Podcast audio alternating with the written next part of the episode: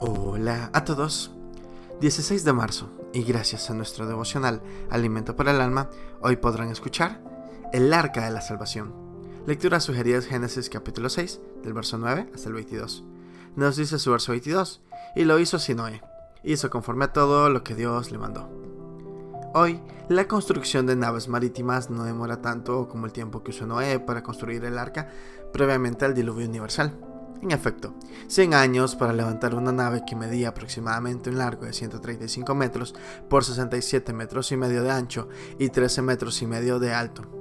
No fue un barquito de papel, fue una imponente nave que debería recibir las, las parejas de animales que el Padre Creador ordenó preservar. Por causa del escepticismo reinante, únicamente ocho familiares de Noé lograron salvarse de la muerte. El relato bíblico dice que algunos con el agua al cuello golpeaban la puerta del arca. Noé respondió, la puerta la cerró Dios. El arca de la salvación hoy es la iglesia de Jesucristo. La puerta permanece abierta para todos quien quiera salvar su alma de la condenación. El mundo profana su burla, es indiferente y mira a la esposa del Cordero como una agrupación de personas insanas. Pero llegará el día en que, como en los tiempos de Noé, las puertas del cielo se cerrarán y ya no habrá más oportunidad de salvación.